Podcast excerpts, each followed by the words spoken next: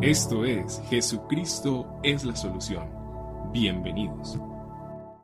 Bueno, tengo el privilegio de compartir hoy la palabra del Señor y quiero que leamos su palabra en Juan capítulo 1, versículo 12, un texto que de pronto ya todos conocemos y voy a leerlo y dice así, mas a todos los que le recibieron, los que creyeron en su nombre, le dio la potestad de ser hechos hijos de Dios. Voy a leerlo otra vez.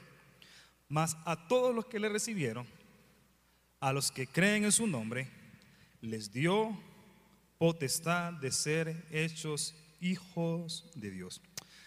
Amado Dios, una vez más exaltamos tu nombre.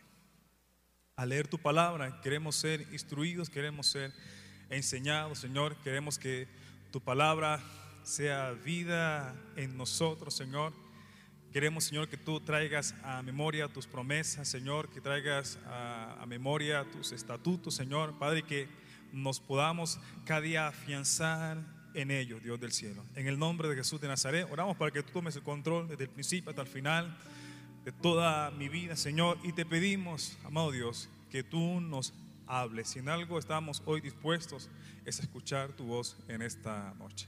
Te bendecimos en Cristo Jesús. Amén. Utilízanos, Señor, como vasija, Dios. En Cristo Jesús. Amén y amén. Bueno, hoy el tema para compartir ah, allí utilizando Juan capítulo 1, versículo 12. El título es, y usted no sabe quién soy yo. Seguramente es una frase que ya Ah, muchas veces la hemos escuchado, una frase que ha servido para bastantes memes, ah, una frase que es muy común que la gente la utilice cuando quiere tener prioridad para entrar en algún lugar, entonces, eh, no sé, si no tiene dinero, si llegó tarde o si no tiene la, credencial para entrar, sencillamente dice, hey, usted no sabe quién soy yo. ¿Cierto? Ah, o la hemos visto también cuando alguien comete alguna infracción de, no sé, de tránsito, hizo algo mal y viene la autoridad a quererlo capturar o llamarle la atención, eh, se suelta la expresión y usted no sabe quién soy yo. Entonces, ya, ya, ya le hemos visto esa frase muchas veces sonar. Y aunque está en memes, ¿cierto? Ah, y aunque mucha gente se quiera aprovechar de esa frase, usted no sabe quién soy yo, ah, que nota un poquito como orgullo muchas veces, como que no conoces mi trascendencia, no conoces mi familia, o si te metes conmigo, eh, te la verás y la vas a pagar carísimo. Y yo creo que es una frase que es válida, ¿cierto? Cuando usted y yo nos enfrentamos a alguien que ya ha sido pisoteado, cuando usted y yo no podemos enfrentarnos a alguien que no tiene valor sobre nuestras vidas. Es una frase válida, ¿cierto? Sobre todo para aquel que está sobre nuestros pies, dice el Señor. Usted no sabe quién soy yo. No es una frase como para uno decirla un poquito así, como todo orgulloso hacia arriba, como usted no sabe quién soy yo. Hacia arriba, no. Quizás a nuestro prójimo, a nuestro prójimo tampoco. Y usted no sabe quién soy yo, aquí de frente. No, amén. Una frase que es hacia abajo y usted no sabe quién soy yo. Si la hacemos mirando hacia abajo, de pronto tenga un poquito de, ah, de función y de realidad esta frase. Y usted no sabe quién soy yo. ¿Cierto? Mirando hacia abajo, aquel que está bajo nuestros pies. Y usted no sabe quién soy yo. De pronto, para nosotros sea muy fácil responder y teniendo en cuenta el pasaje que hemos leído, uno sencillamente va a responder, no, pues yo soy hijo de Dios. Si me hacen esa pregunta, sencillamente contesto, yo soy hijo de Dios. ¿Cierto? Lo hacemos un poco ah, automáticamente. Mm, bueno, ya de la costumbre de decirlo y lo acabamos de leer, ¿cierto? Es la referencia que tengo eh, y es lo que debo de decir. Pero yo creo que muchas veces no vale solamente con uno poder decir yo soy hijo de Dios, sino que uno tiene que caminar creyendo quién soy en Dios. Decir la frase solamente yo soy hijo de Dios y luego no accionar o no caminar conforme a lo que hemos dicho, pues la frase no tiene ah, ese, ese poder, ¿cierto? Y quiero que usted y yo recordemos Mateo capítulo 4, cuando el enemigo tienda, tienta al Señor Jesús. Si eres hijo de Dios, haz esto. Si eres hijo de Dios, si eres hijo de Dios. Por lo cual uno puede ver que a Satanás no solamente, eh, no solamente tuvo temor con saber que, ah, si eres hijo de Dios, aunque él sabía que era hijo de Dios. Entonces el solo hecho de responder, no, yo soy hijo de Dios, eh, Satanás responde, si eres hijo de Dios, haz esto y haz lo otro. ¿Sí? Entonces Jesús no se quedó solamente con el hecho de, ah, solamente que le diga soy hijo de Dios y, ya. Uno ve la palabra del Señor y según lo que hizo Jesús, Jesús acciona conforme a la palabra. Escrito está, escrito está, escrito está. Y es que muchas veces el enemigo, quiere, ah, mm, es decir, quiere traer a nuestras vidas que aunque nosotros decimos que somos hijos de Dios, quiere hacernos creer que no. Quiere ver si en realidad cuando caminamos, cuando, cuando nos movemos, cuando se presenta alguna situación, si realmente accionamos como hijo de Dios. Usted no sabe quién soy yo. La podemos decir. Pero el enemigo no se va a quedar solamente con que, ah, dijo que era hijo de Dios y ya, sino que va a buscar de alguna manera ah, de menoscabar en, nuestra vida hasta el punto que quizá usted y yo digamos, ve, yo quién soy realmente. Yo pensé que era, que era hijo de Dios. Mateo capítulo 4, y si lo referenciamos, entonces vemos que el enemigo quiere muchas veces quitar esa imagen en nuestras vidas, o lo digo mejor, esa identidad en nuestra vida de quién somos nosotros. Insistió, insistió, insistió, insistió con Jesús. Entonces no vale, y quiero repetir en esto, no vale solamente con que digamos yo soy hijo de Dios si no caminamos en pos de ellos y aún si no abrimos la palabra y caminamos conforme a la palabra, si realmente creemos somos hijos de Dios. Porque el enemigo quiere quitar esa identidad en nuestras vidas. Entonces, uno, el enemigo quiere quitar esa, identidad en nosotros. Dos, la gente alrededor también quiere, aunque usted, tú digas que soy hijo de Dios y, y, quieres como darle relevancia a ello, si me entiende? A nuestro alrededor van a querer como menospreciar eso que tú dices. Así tú digas, yo soy hijo de Dios. Y quiero que leamos en esta ocasión Hechos capítulo 2, versículo 7 y 8. Dice, y estaban atónitos y maravillados diciendo, mira, ¿no son galileos todos estos que hablan? ¿Cómo pues les oímos nosotros hablar cada uno en nuestra lengua en la que hemos nacido? Entonces, Está pasando la gente por allí, usted recuerda cuando hubo el bautismo del Espíritu Santo. Entonces, pasan por allí y, dicen, ve, y estos no son galileos. ¿Y qué hacen hablando en, nuestros idiomas? En otras palabras, dice, ve, y ese que hace hablando inglés. Ve, y ese que hace hablando francés, alemán, árabe, sí o no, como que. En otras palabras, según la apariencia que estos apóstoles tenían allí no eran para que hablasen esos idiomas. Y yo sé que muchas veces usted y yo nos enfrentamos a ese tipo de, quizás de menosprecio también, ¿no? Como que, ve, ¿y este cuando habla inglés? ¿Y este qué está hablando? Y, este no es, y este no es payanés, y este no es colombianito, y este no es el que vive en, en este barrio, y este no es el que se viste en no sé qué. Y ustedes yo soy hijo de Dios, ¿cierto? Y la gente está como que, ¿y este man qué hace con, esa, con, esa, con, con esa expresión es toda rara? ¿Este man qué, se cree? Seguramente si usted escucha, eh, no sé, escucha a alguien a su lado y ve a alguien por primera vez y le escucha hablar inglés, usted dice, ve, ese man es americano, ¿no? Norteamericano, ¿cierto? Puede que sí, pero si usted dice, le escucha hablar inglés, dice, eh, ¿este man qué? Este New Living acá bajito en, y véanlo, ve, hablando inglés. Entonces, inclusive, si leemos más adelante en el mismo capítulo 2, dice, mas otros burlándose decían, están llenos de mosto. Es decir, y están los apóstoles ahí escuchando cómo, le, cómo se, no sé, si ríen de su inglés, man que está hablando ruso, ¿cierto? Man que está hablando uh, mandarín, no, esos están llenos de mosto, esos están, es, es, es borracho, ¿sí me entiende? Y todo eso quiere como uh, traer mella a nuestra identidad. De que usted ha dicho que es y somos hijos de Dios. Son unas palabras un poquito como, como peyorativas, ¿cierto?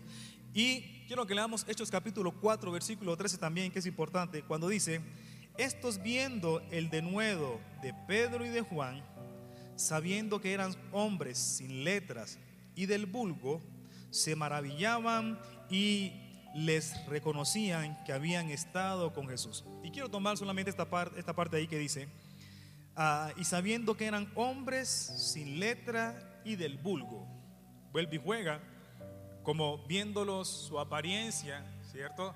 Como no era gente como que diera más, no era gente como es, especial, pues, eh, pero le reconocían que habían estado con Jesús.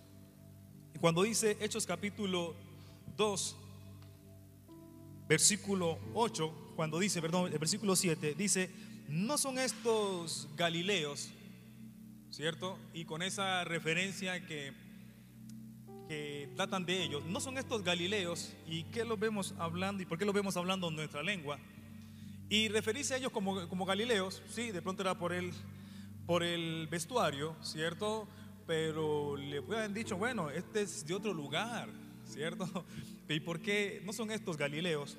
Y de alguna manera ellos tenían identificados a la gente de Galilea, ¿cierto? Y no porque eran gente importante, gente prestante, sino que, pues dicen los que saben, eran gente campesinos, pescadores, ah, no eran como de muy buena reputación, digo, eh, en el sentido de, la imagen, un poco incultos, ¿sí? Entonces, y estos no son galileos. Además, recordemos que Galilea era prácticamente eh, el departamento de Nazaret. Y usted recuerda que dijo Natanael acerca de Jesús en Juan capítulo 1, Juan capítulo 1, versículo 46. Y de Nazaret puede salir algo bueno. Entonces, la referencia de esa región, ¿cierto? De esas personas, como que ve, y, este negro qué puede hacer, y este indígena qué puede hacer, y ve, y velo. Y este que está en ese barrio, este con esa patica que tiene, ¿qué puede hacer? De pronto eres el, que menos ha estudiado y ve, y este qué puede hacer. Entonces, cuando lanzan esa expresión, ¿cierto? Y no son estos galileos, pues lo están identificando con, con una región, con una zona que no era muy, muy, muy, importante y como que no esperaban mucho de esa zona tampoco. Ok, no tan solo a ellos, sino a Jesús también lo referenciaban como, como Galileo, ¿no? Si usted, aquí tengo Mateo capítulo 26, versículo 69, dice, Pedro estaba sentado fuera en el patio y se le acercó una criada diciendo, tú también estabas con Jesús el Galileo. Pues Jesús el Galileo. Entonces lo referenciaba con Jesús y el Galileo. Y al decir ellos, ¿cierto? Que leímos a referenciarlos con Galilea y aún más a referenciarlos con Jesús, ¿sí me entiende? Pues lo están ah, relacionando con gente, una región no tan importante, con gente no tan importante, porque bien, si usted recuerda, Jesús toma importancia para el pueblo de Israel y para la historia, no cuando Él muere, inclusive cuando están ahí los apóstoles en Hechos capítulo 2 y están llenos del Espíritu Santo y la gente se extraña de ellos. Allí la historia, ya la historia se había partido en dos, ¿cierto? Pero la gente no lo sabía todavía. Es decir, Jesús en ese momento, no era alguien importante con el cual usted y yo decimos antes de Cristo y después de Cristo. Para ellos, para la gente del común, Jesús era uno, un cualquiera más. Para ellos Jesús era uno que eh, pasó por la ciudad haciendo milagros y seguramente y murió y seguramente vendrá otro. Entonces, referenciando inclusive con, con Jesús y que ahí quiero leer otra vez Hechos capítulo 4, perdón, Hechos capítulo 4, versículo 13, cuando dice, estos viendo el denuedo de Pedro y de Juan y sabiendo que eran hombres sin letra y del vulgo, se maravillaban y le reconocían que habían estado con Jesús. Vuelve y juega. Estamos en el contexto de los, de los hechos, ¿cierto? Y cómo están tratando a esta gente que está llena del Espíritu Santo, que se cree hijo de Dios. Estos galileos, estos vulgos, y le reconocían que habían estado con Jesús. Pero vuelve y juega. Para ellos, ¿quién era Jesús? Para la gente del común, ¿quién era Jesús? Sino uno que había hecho el show por ahí andando, pero que le tocó también la muerte en la cruz y ya. Entonces, allí Jesús no era alguien importante.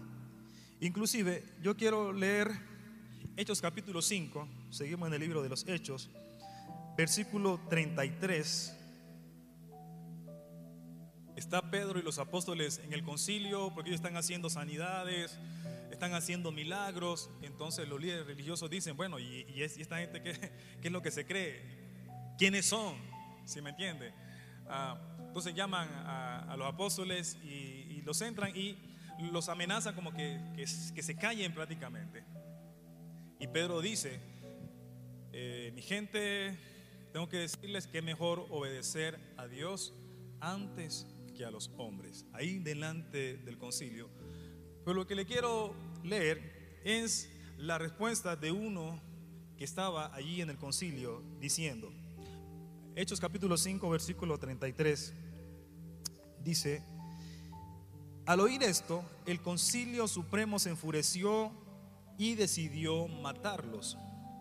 Pero uno de los miembros, un fariseo llamado Gamaliel, experto en la ley religiosa y respetado por toda la gente, se puso en pie y ordenó que sacaran de la sala del concilio a los apóstoles por un momento. Entonces les dijo a sus colegas, hombres de Israel, tengan cuidado con lo que piensan hacerle a estos hombres. Hace algún tiempo hubo un tal Teudas, quien fingía ser alguien importante. Escuchen bien las palabras de Gamaliel Teudas, quien fingía ser alguien importante, unos 400 personas se le unieron, pero a él lo mataron y todos sus seguidores se fueron cada cual por su camino. Todo el movimiento se redujo a nada. Después de él, en el tiempo en que se llevó a cabo el censo, apareció un tal Judas de Galilea. Logró que la gente lo siguiera pero a él también lo mataron y todos sus seguidores se dispersaron. Así que mi consejo es que dejen a estos hombres en paz, pónganlos en libertad. Si ellos están planeando y actuando por sí solos, pronto su movimiento caerá. Pero si es Dios, ustedes no podrán detenerlos. Tal vez hasta se encuentren peleando contra Dios. Entonces se levanta Gamaliel, ¿cierto? Y como que aterriza a esta gente y le dice, bueno, recuerden que hace un tiempo vino por acá un tal Teusda, ¿cierto? Que fingía pues ser alguien importante, tenía seguidores, tuki tuki, lo mataron, ¿cierto? Luego apareció un tal Judas, el Galileo, ¿cierto? Y también lo mismo, lo mataron. y si ustedes ven, Aparece un Jesús también y Tiki lo mataron también. Entonces, estos manes están, con esa vuelta. Entonces, eh, si, si, es pura, si es pura bulla nada más, esto se va a acabar. Pero ojo, si, es, si esto es de Dios, usted se está metiendo en un, en un gran lío. Lo que le quiero ahí llama la atención, sé que podemos estudiar mucho allí, pero es la referencia que tiene Jesús en ese momento no es tan importante. Para la gente normal, para los religiosos, Jesús es uno más. Hoy, para nosotros, la historia nos dice que no es así. Pero a lo que se enfrentan los apóstoles, si me entiende, ellos no, ellos no tienen cómo decir, no, vean a Jesús en la historia cómo resucitó, más allá de lo que ellos están sintiendo y están viviendo por la fe. Entonces, mientras unos quieren como menospreciarle por su, por su forma de vestir, ¿cierto? Eh, por lo que son, que no eran hombres de letra, eh, eran del, del vulgo, si me entiende? Aún más viene y lo quieren referenciar con alguien, con Jesús, ¿cierto? Y cuando hablan de Jesús no es como una buena referencia, como diciendo, ah, Jesús, el, que murió y el que resucitó, wow, o sea, con, ese que es poderoso. No, como uno más.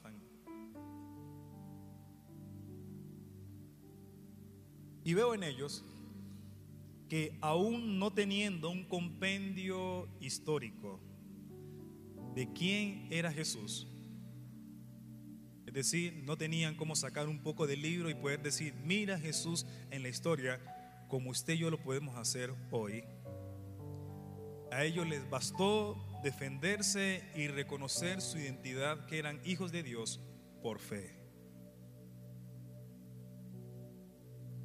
Mientras unos querían hacerle el feo, ¿cierto? Y que y peor creer en un Jesús que era un charlatán para ellos quizás a ellos no les tocó otra que mantener creyendo que eran hijos de Dios por fe. Por fe. Nuestros días responden, ¿usted quién es? Ah, no sé, mucho más fácil yo creo. Podemos hacer un recorrido histórico, sacar la Biblia, sacar otros libros, solamente decirle, vea, la historia de la humanidad está dividida en, en dos, antes y después de Cristo. Todo ese recurso los apóstoles no los tenían en ese momento. Más allá de lo que ellos estaban viviendo por fe. ¿Sabe? Y ninguna de esas palabras de menosprecio los venció a ellos para que dejasen de hablar y de caminar conforme a lo que eran, hijos de Dios. Ellos no tenían Google para decir, bueno, voy a, verificar si esto es verdad, si lo, que, estoy viviendo es verdad. No, me por pura fe. Por pura fe. Y mientras las autoridades o algunos se reían de ellos, ellos caminaban creyendo que eran hijos de Dios. Y eso lo vemos en la reacción que ellos tuvieron, ¿cierto? A pesar de los menosprecios, a pesar de que, ve, y estos están borrachos. Usted recuerda Hechos capítulo 2, que Pedro se levanta y habla y le dice, hey mi gente, lo que está pasando es esto, esto, esto, esto, esto y aquello. Y ahí podemos hacer una pregunta, ¿cierto? Cuando usted y yo muchas veces decimos que somos hijos de Dios, ¿cierto? Pero está la gente alrededor menospreciándonos. Y lanzan palabras de menosprecio, oh, pero mira tu ropa, no, pero que vas a hablar vos, pero mira que no ha estudiado. ¿Qué hace usted de ahí en adelante? ¿Usted mantiene todavía, vive a su fe, usted se mantiene firme todavía, se para o ya nos escondemos diciendo, no, pues que soy, sí es que yo soy hijo de Dios, pero, pero es que, que no me creen, que no me creen que soy. Es que no se trata que crea, que la gente crea que es que, que usted es. Primero se trata de que usted crea que es hijo de Dios.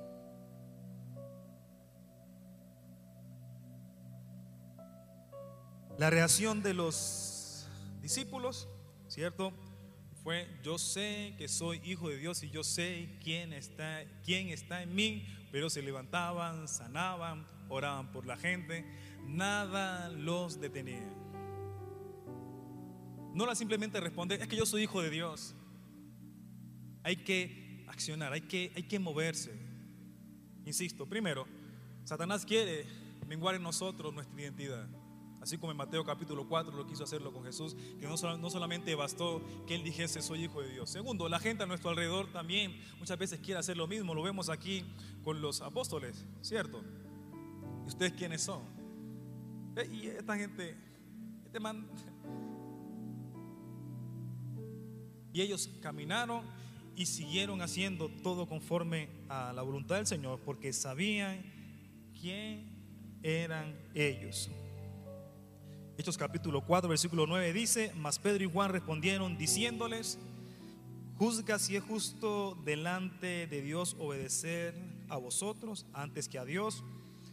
Eh, me encanta Hechos capítulo 5, versículo 29, que también dice lo mismo. Respondiendo Pedro y los apóstoles dijeron, es necesario obedecer a Dios antes que a los hombres. Insisto en ello. Y usted no sabe quién soy yo. Es una frase muy, muy, muy, muy sencilla, pues decirla, ¿cierto?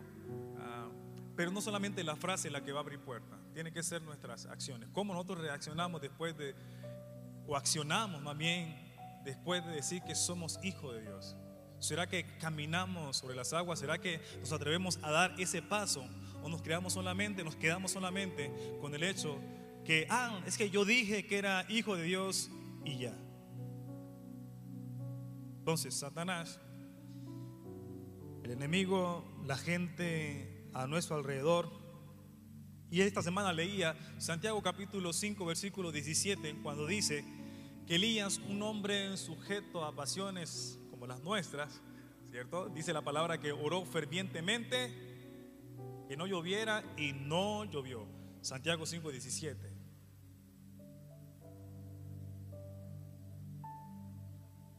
Un hombre sujeto a pasiones dice que con todo eso se levantó y oró.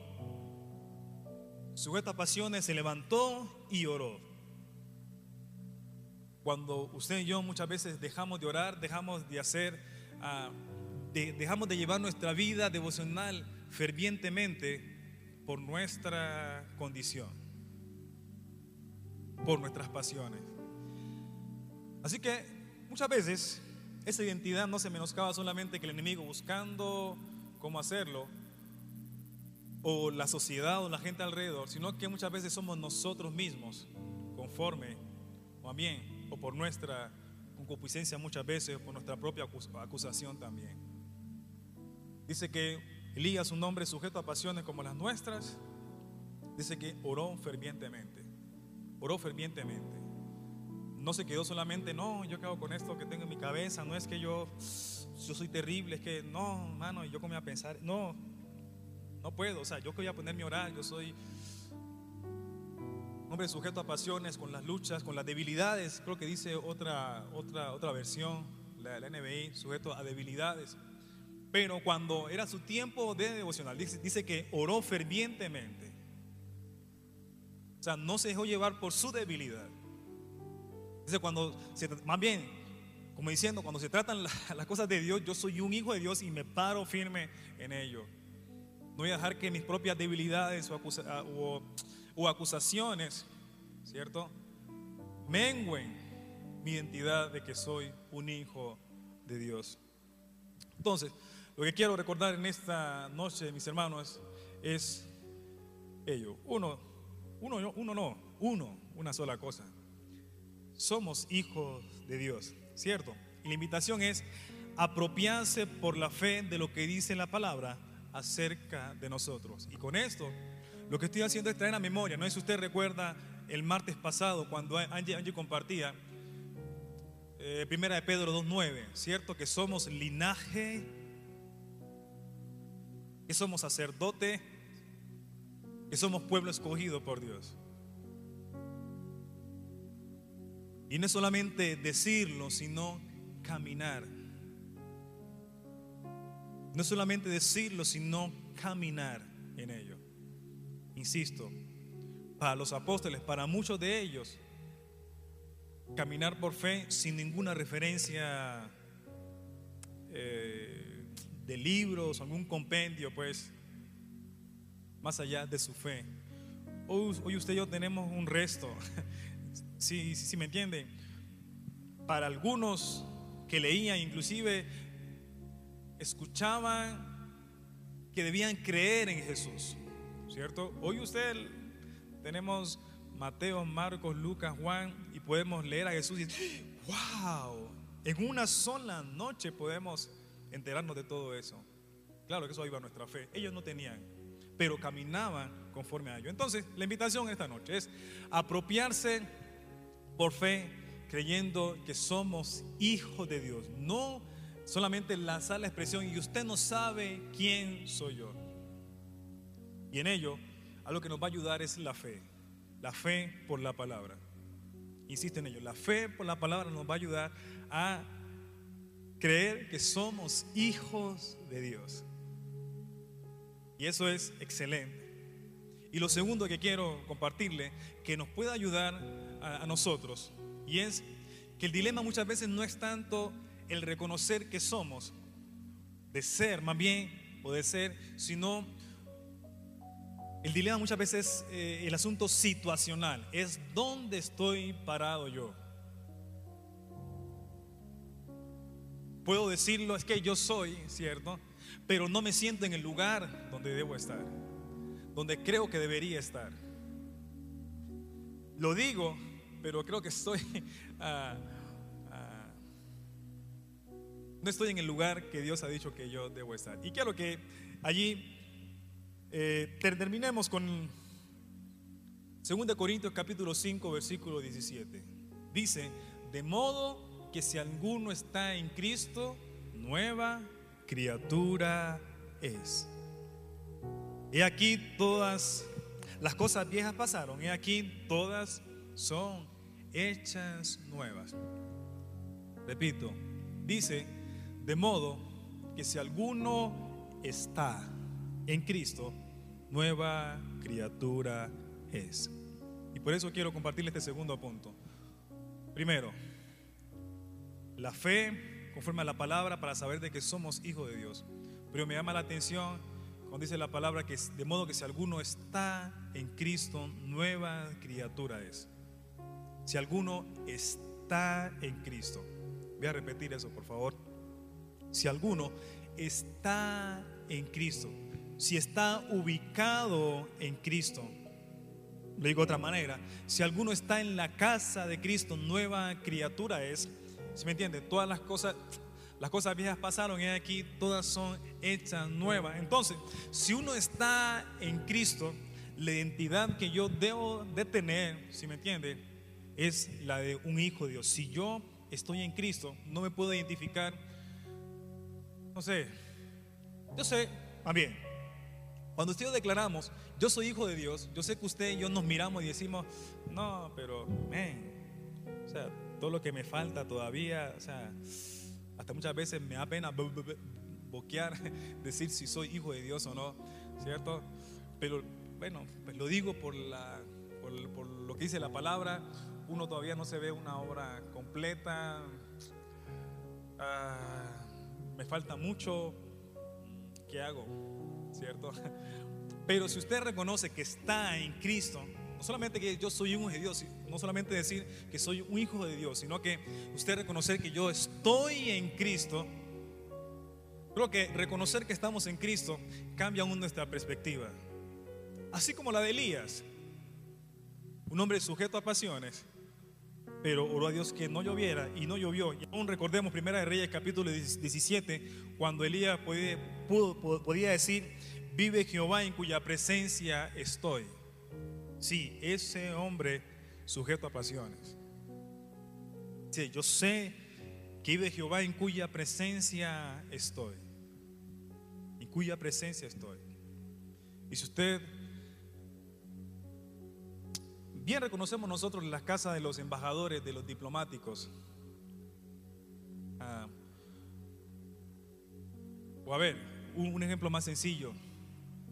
Yo sé que con nuestros amigos nosotros empezamos a, recochar muchas veces, le tenemos chapas, ah, le tenemos sobrenombres, ¿cierto? Pero cuando nuestro amigo está en la casa, está con su familia, si me entiende? Nos abstenemos de decirle, de llamarle por la chapa en el trabajo, porque ven, el hombre está en su casa, ahí no, ¿cierto? Entonces ahí nos detenemos y ya no es con la recocha, sino que quietico más bien, y esperamos que él salga ahí de su casa, salga de su entorno, y ahí sí, cuando sale, ahí sí le decimos, ve, mm, bueno, lo que, lo que usted le diga. Pero mientras esté allá en la casa, ¿cierto? En la casa del presidente, usted no va a llegar ahí donde su amigo que está con el presidente, entonces, ¿qué care? No. Si está hablando ahí con el presidente, ¿usted qué hace? Usted calla, dice, no, no le puede decir ninguna recocha por ahora, voy a esperar que salga, ¿sí o no? Usted no lo ve ahí sentado con el presidente, entonces ¿qué patepiola? Tampoco, usted, no, porque él está allí, su amigo está hablando ahí con el duro. Entonces, quiere decir que cuando estamos con Cristo, si me entiende? Cuando estamos con Cristo, repito, cuando estamos con Cristo, ya nuestra identidad no es el apodo que nos tiene. Estando con Cristo, nuestra identidad es hijo de Dios. O estando en la casa de Cristo, nuestra identidad es hijo de Dios. En esa casa, allí en Cristo estamos protegidos. Ahí en la casa del duro, del patrón, nadie se va a meter a hacerle daño. Nadie se va a meter a hacerle daño. Siempre y cuando usted esté en Cristo, reconozca que está en Cristo. No, no, solamente decirlo, es que yo soy hijo de Dios, sino reconocer que usted está en Cristo. Y si usted pueda creer que si usted está en Cristo, su identidad cambia, la mía cambia. Porque ya no me van a ver como me vean en la calle, porque estoy en la casa de Cristo. Y qué bueno que usted y yo podamos creer, no solamente decir, es que yo soy hijo de Dios, no que poder declarar que estamos, que estamos en Cristo por cuanto estamos en Cristo, somos una nueva criatura. Por cuanto estamos en Cristo, ya no me veo como esa persona como que... Porque ustedes muchas veces nos definimos, es según nuestro estado, el estado de hoy. Entonces, ¿quién soy? Soy, no sé, lo, que hice hoy. ¿Sí me entiende? Pero estando en Cristo, más bien, lo repito, más bien, para mucha gente a usted le falta pelo para moño. Usted y a mí nos falta pelo para moño. Uh, y bastante. Y bastante. Para mucha gente que usted y yo tengamos el, el, e, e, eso de ser hijo de Dios, oh, nos falta, pero uh. Pero dice la palabra que de modo que si alguno está en Cristo, nueva criatura es.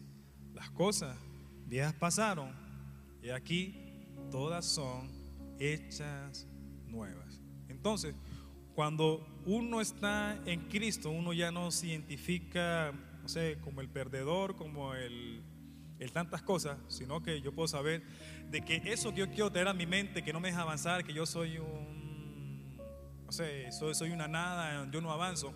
Si estoy en Cristo, eso tiene que cambiar, porque dice, todas las cosas viejas pasaron y aquí todas son hechas nuevas. Y termino diciendo esto. Y si soy una nueva criatura, quiere decir que yo tengo un nuevo nombre. Ya no tengo el nombre de recocha, ya no tengo el nombre, inclusive ni, siquiera el nombre de nacimiento. Tengo un nuevo nombre. A mí me conocen como otra persona. Ya del nombre de la recochita.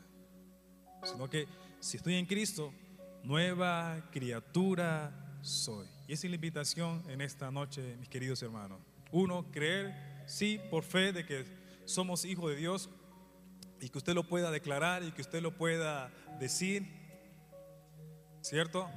Dos, pero que también usted se pueda situar y saber de que usted está en Cristo, está en la casa de Cristo y por lo tanto usted estando allí, el enemigo no le puede tocar. Su identidad, su identidad, si usted es en la casa de Cristo, su identidad tiene que cambiar. Tercero, y si está en Cristo, ya su nombre no es, su nombre no es el pecador. Su nombre no es el pecador, su nombre cambia. Por eso Elías, estando en la presencia de Dios, estando en Dios, podía orar fervientemente. A un hombre sujeto a pasiones, pero él se ubicaba en Cristo. Wow, cambia, cambia nuestra actitud para orar, cambia nuestra actitud para, para buscar al Señor, porque ya no decimos, no, yo que voy a buscar a Dios, yo que voy a orar, yo que voy a hacer esto, si yo no sirvo para nada. Pero cuando usted se ubica, usted cambia su identidad, o sea, usted dice, yo ya no soy ese pecador de ayer ni de hace unos minutos, porque yo estoy en Cristo. Sabemos que esto cada día es un proceso de regeneración que el Espíritu Santo hace en nuestra vida, si me entienden. Pero para Dios, estando en Cristo, somos una nueva criatura. Es como Dios nos llama. No dice, será una nueva criatura, si me entiende, pues hablando como el proceso de, de, regeneración. Dice, es una nueva criatura. Es decir, identifíquese como alguien nuevo, como alguien diferente de ayer, de hace unos minutos, si está en Cristo. Tranquilo, el proceso de regeneración le toca al Espíritu Santo. De llevarlo más allá le toca al Espíritu Santo cada día que usted se disponga.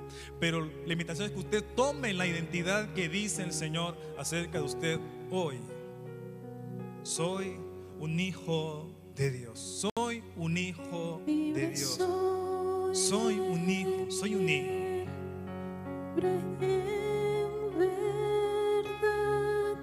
Soy hijo de Dios. Si lo soy. Aunque lo declaramos en esta noche. En tu casa, Dios. Dile, Señor, yo habito en tu casa. Yo habito es en tu casa. Soy Hijo de Dios, si lo soy.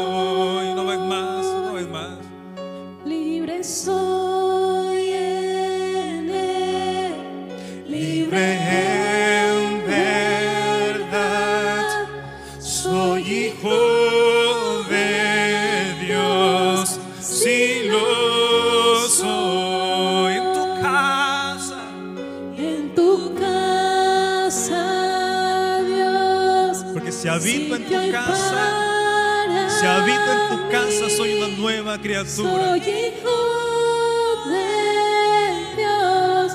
Si lo soy. Y esa es la invitación en esta noche. Que usted y yo podamos levantarnos así como lo hizo Elías. ¿Sabe? Necesitamos volver a orar, necesitamos- necesitamos volver y tomar nuestro tiempo de devoción con Dios, tomarlo con fuerza, que no hay en nosotros acusación, no creer lo que dice la gente acerca de nosotros. Peor, aún lo que dice el enemigo acerca de nosotros y que no sean nuestras acusaciones limitándonos a buscar a Dios fervientemente como lo hacía Elías, un hombre sujeto a pasiones así como usted y como yo, pero oraba fervientemente porque sabía que era un nuevo hijo. No lo definían sus debilidades, no lo definían sus pasiones. Él sabía que era un hijo de Dios y que esas pasiones, esas debilidades, Dios las estaba trabajando y quizás en un tiempo ya sería ese hombre perfecto que la gente quería ver. Pero no necesitas ser perfecto, necesitas ubicarte en Cristo. Solamente Él puede cambiar nuestra identidad. Solamente Él puede cambiar nuestra identidad. Quiero que podamos ministrar esta canción en esta noche. Y ahí donde estás, más allá de, de poder cantarla, la invitación es que nos podamos situar, nos podamos situar, nos podamos situar en Cristo. Nos podamos situar en Cristo.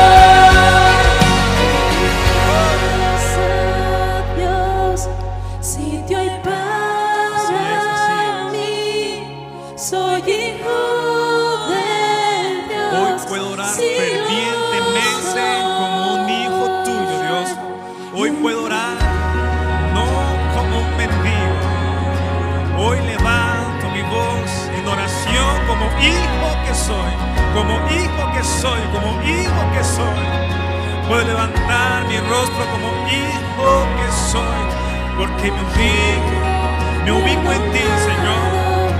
Yo soy quien dices que soy. Vas conmigo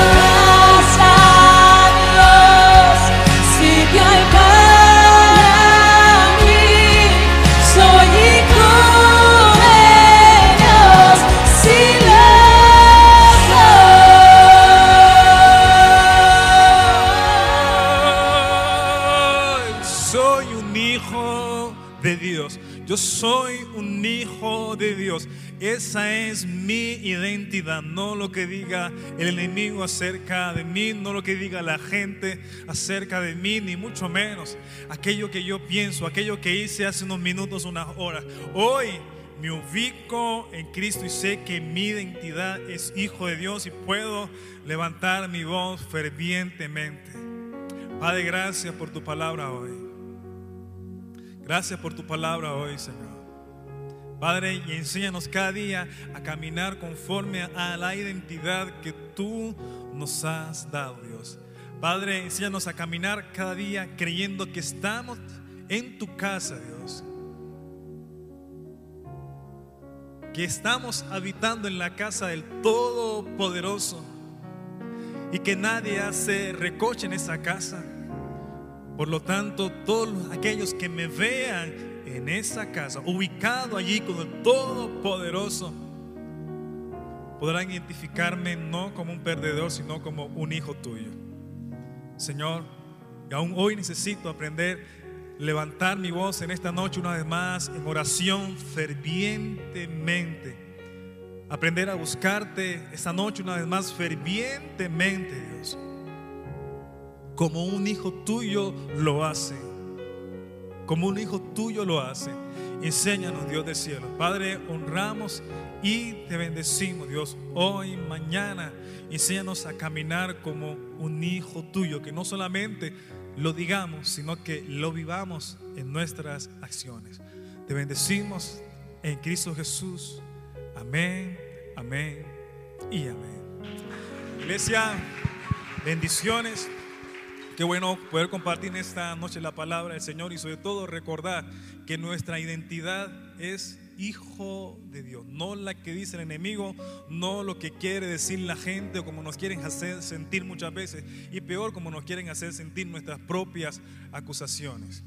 Elías, un hombre sujeto a pasiones como las tuyas y como las nuestras, se ubicaba en Cristo, oraba fervientemente y Dios escuchaba. Dios hoy te puede escuchar si oras como un hijo que eres en Dios.